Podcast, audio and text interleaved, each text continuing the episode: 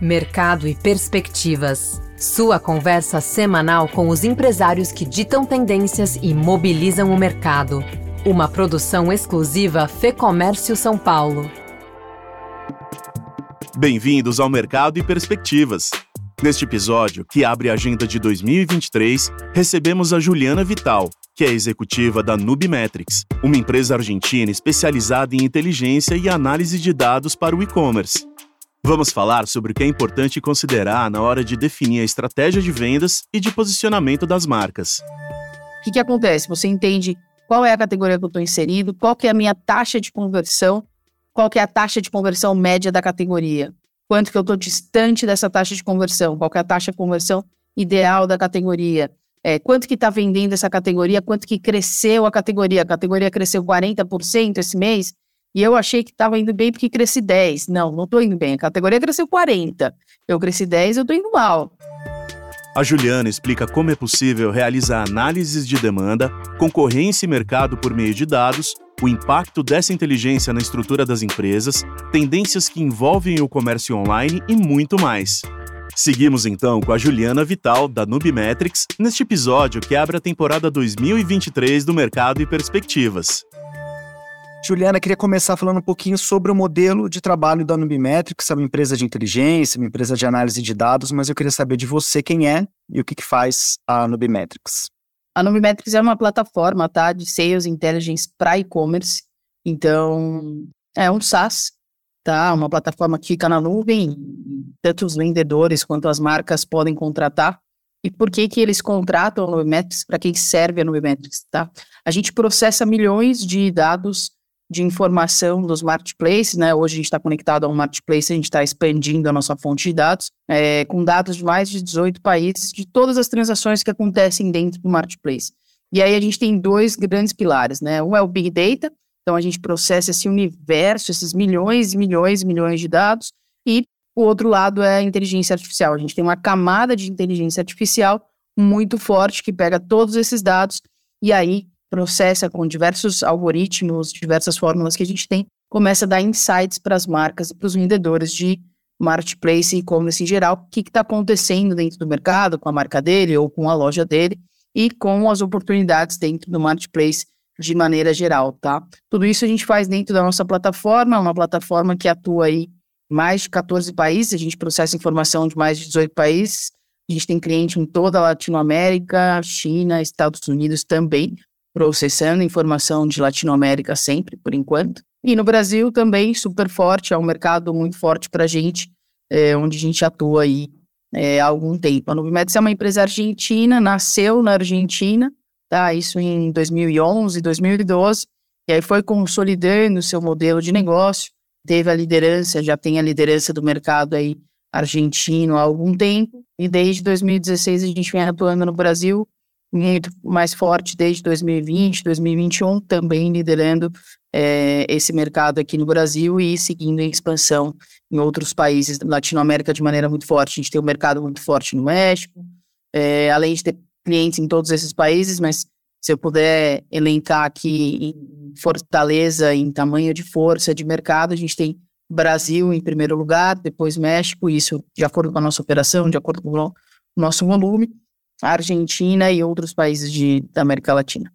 Que a gente junta tudo aí dentro de um único conglomerado. Legal, vamos falar um pouquinho sobre o mercado internacional daqui a pouco. Mas antes eu queria entender um pouco mais da empresa. Vocês têm foco uh, no pequeno, no médio e no grande, pelo que eu entendi, é transversal, correto? Perfeito. A gente tem dois, dois grandes aí é, targets. Um é o vendedor do marketplace, que a gente chama de seller, né? O vendedor do marketplace que precisa potencializar aí o seu negócio. E do outro lado, a gente tem é, uma solução para as marcas, marcas e fabricantes, né? Grandes marcas e fabricantes que precisam entender o posicionamento da sua marca dentro do e-commerce, que precisam ter um controle de canal de vendas, que precisam controlar preço, que precisam encontrar quem são os seus melhores vendedores, ter todo um, um, um channel ali controlado dentro do e-commerce.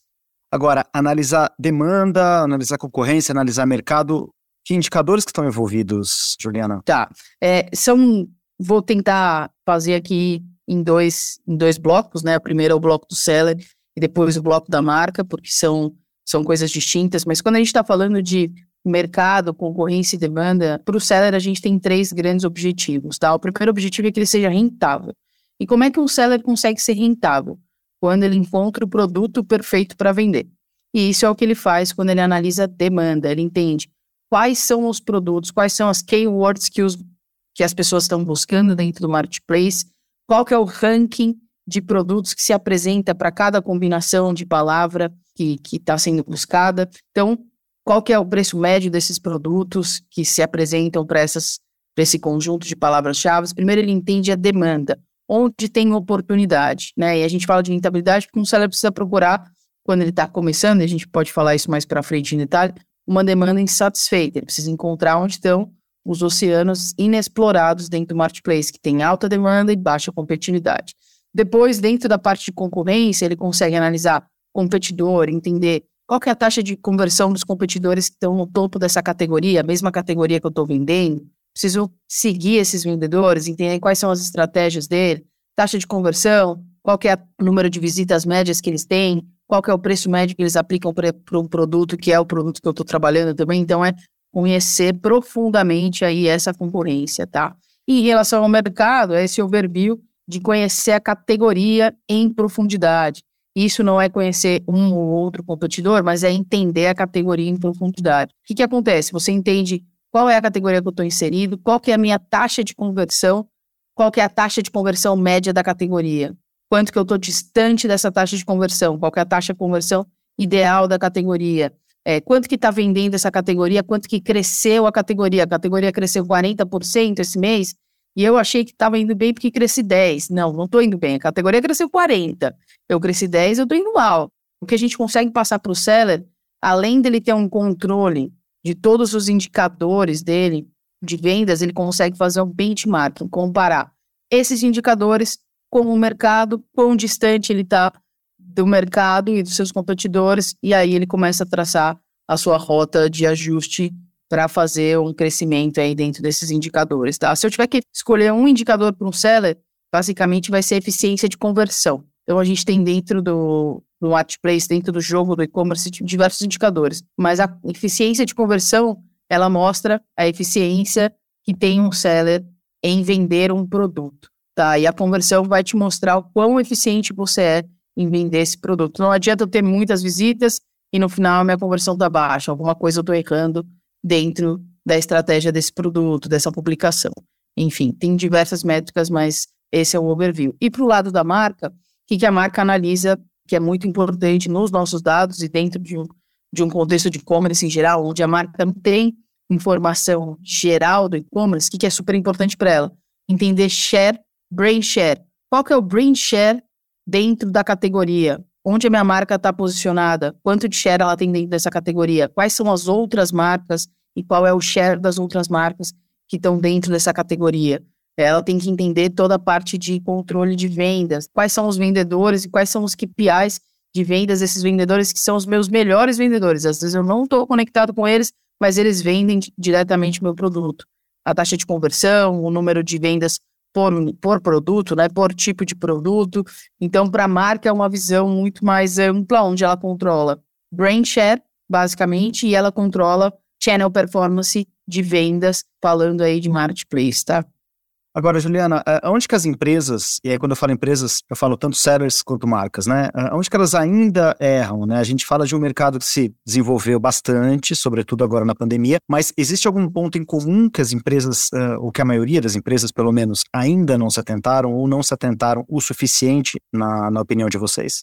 Eu acho que a gente vem caminhando para uma melhora, né? Apesar dessa evolução muito comentada na pandemia, eu acho que foi, ela está acontecendo, a pandemia ela forçou a entrada no e-commerce de diversos players que ainda não estavam no e-commerce, falando de pequenos, né, de pequenas médias empresas ali que ainda não faziam é, toda a sua estratégia de vendas pelo e-commerce, e forçou a entrada do consumidor que ainda ou ainda não comprava ou não comprava em grande escala pelo e-commerce. Essa evolução está acontecendo, né? A gente teve aí a entrada de novos sellers no mercado, sellers que não tinham experiência, não estavam acostumados com a dinâmica do e-commerce, com a dinâmica de marketplace, a mesma coisa para as marcas, que aí talvez também não tinham tanto foco em e-commerce e marketplace.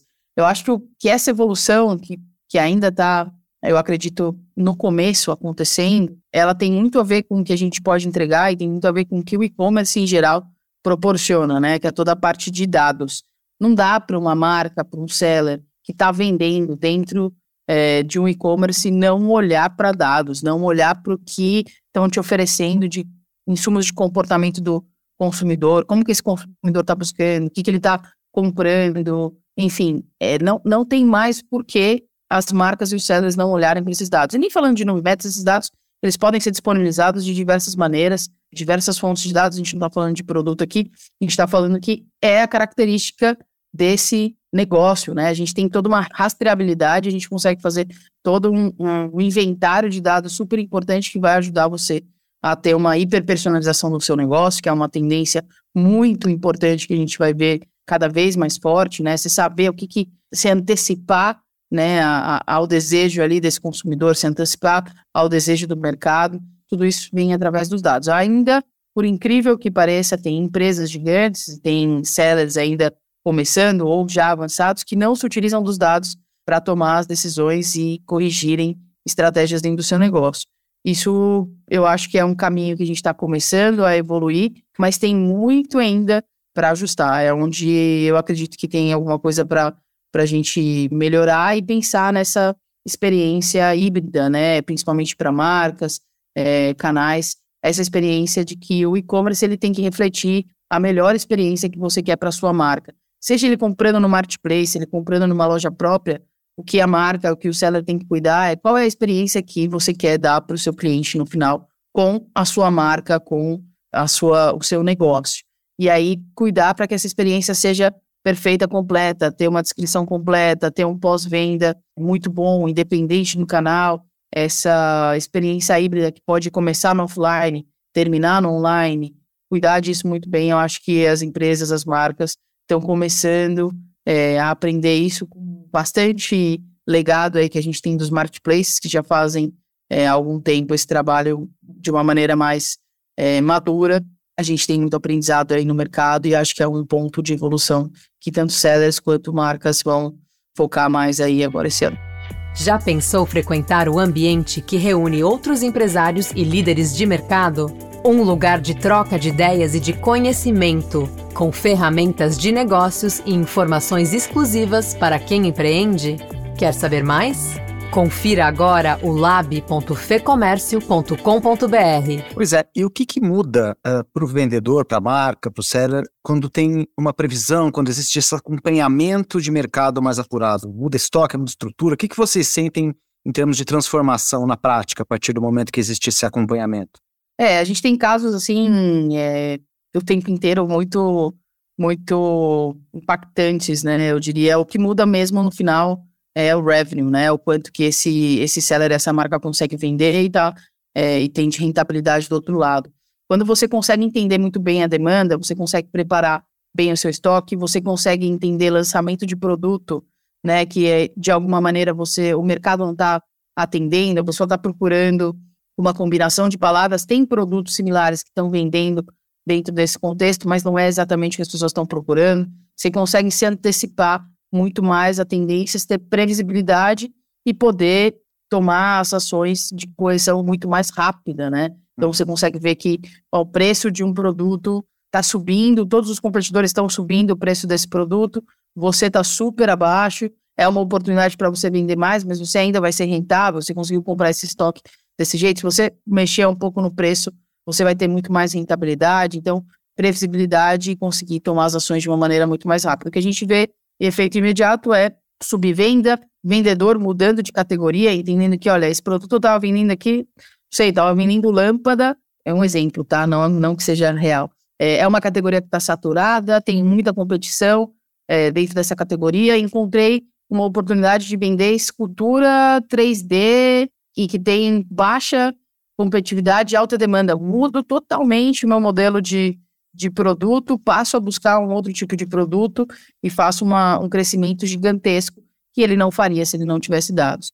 Pois é, pegando o gancho do, da América Latina que você citou agora, vocês operam em vários países da América Latina, operam nos Estados Unidos e na China também. E aí, quando a gente compara mercado brasileiro com os demais, o que, que chama atenção, Juliana?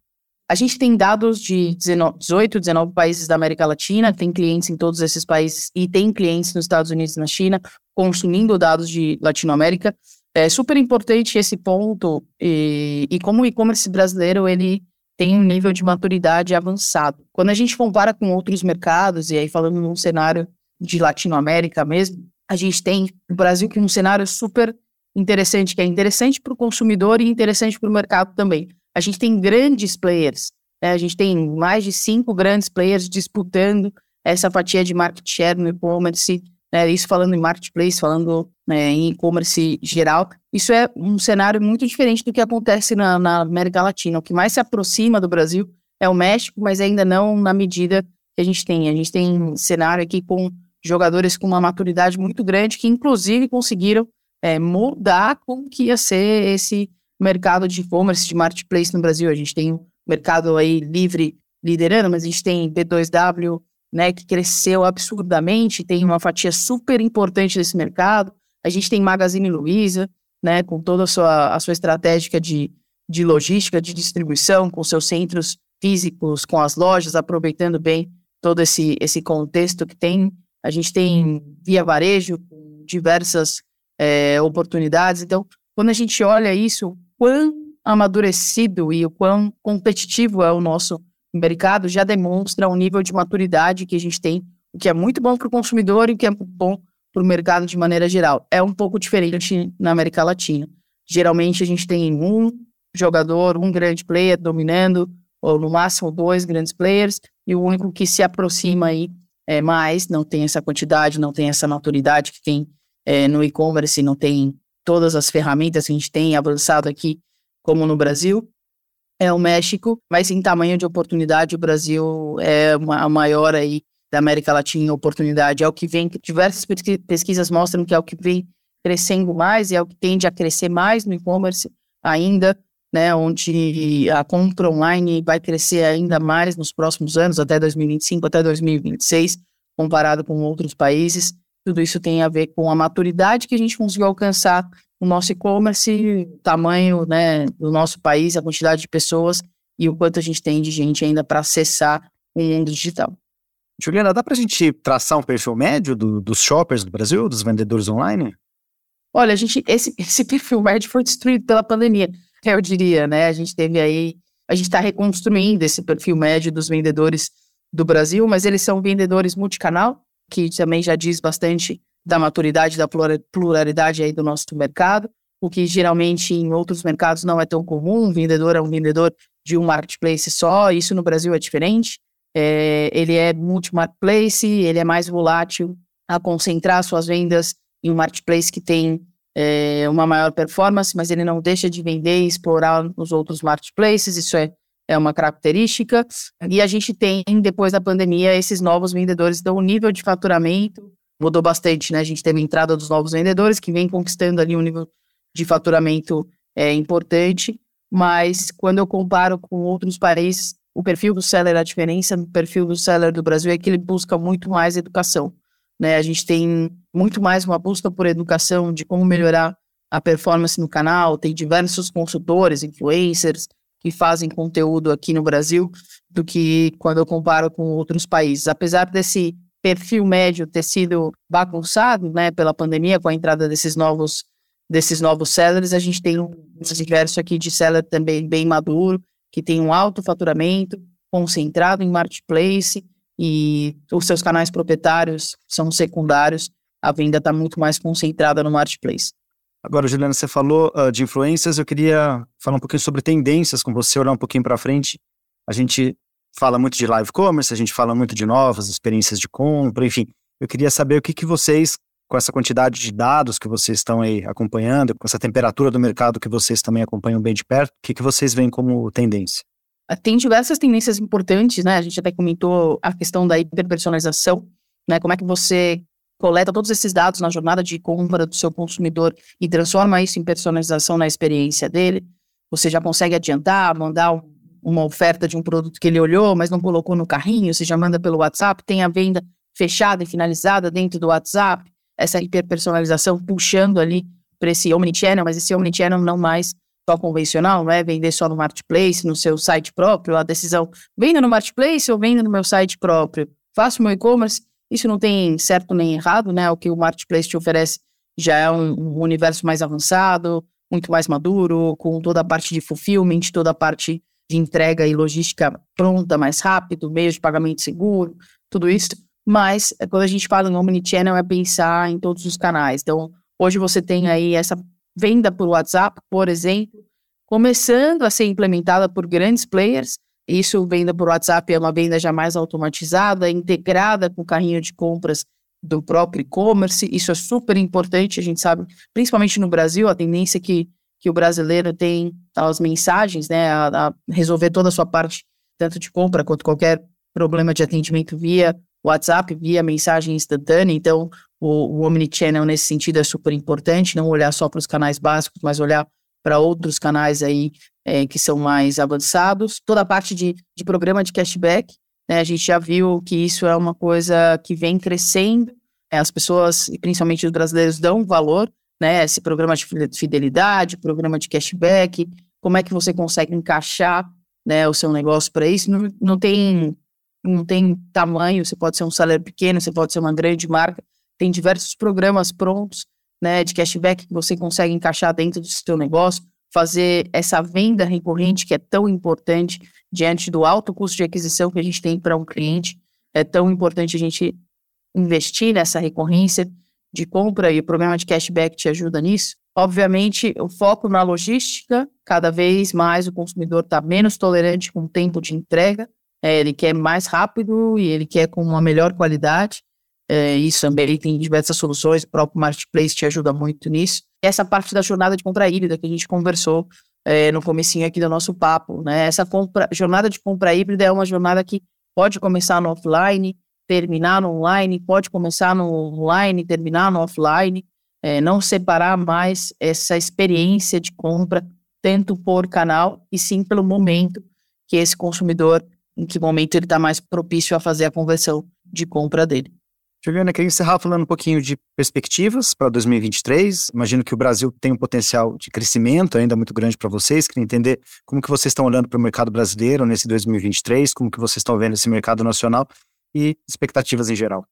O Brasil é o nosso principal mercado hoje, né? Hoje a gente já tem 50, mais um pouquinho do que 50% do nosso revenue vindo do Brasil, com todo o crescimento que a gente fez aí nos últimos anos, principalmente de 2021 em diante. É um mercado potencial da América Latina, que também tem maior expectativa de crescimento para os próximos anos.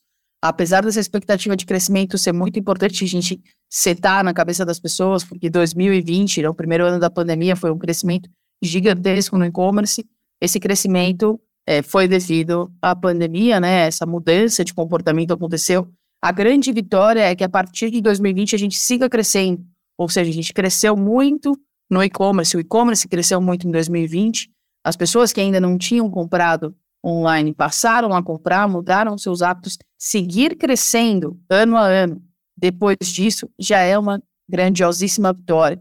Então, para 2023, a gente espera um patamar de crescimento pré-pandemia, né, para o e-commerce. Tem, tem diversos estudos e análises apontando que deve ser um crescimento entre 15% até 20% no ano crescimento do e-commerce, que é um crescimento muito favorável, um crescimento que a gente olha com bastante atenção e está bastante positivo para isso, apesar do cenário econômico ser um cenário de bastante cuidado, tanto olhando de maneira internacional, com, com Estados Unidos, com, com toda a situação macroeconômica dos Estados Unidos, também com a situação do Brasil, que a gente espera que, que seja um pouco mais estável, que se assente todas as bases no próximo ano, mas com bastante cuidado ainda é o nosso mercado principal, ainda é onde a gente vai fazer um grande investimento, junto com o México, que é um mercado bastante promissor, que, que tem não o tamanho da taxa de crescimento que tem no Brasil, mas dentro da América Latina é o segundo aí é, no nosso ranking de mercado promissor. Então a gente espera um 2023 com bastante eficiência, todo mundo olhando para eficiência,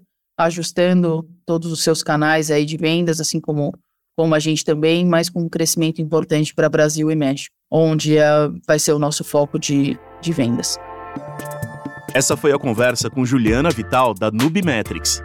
Eu sou Marcelo Pacheco, a entrevista e roteiro deste episódio são de Fernando Saco e a edição do estúdio Johnny Days. Obrigado pela sua companhia e até o próximo episódio. Informação e análises inéditas, mobilização empresarial, ferramentas de negócios exclusivas. Tudo isso você encontra no lab.fecomércio.com.br. Acesse agora e confira.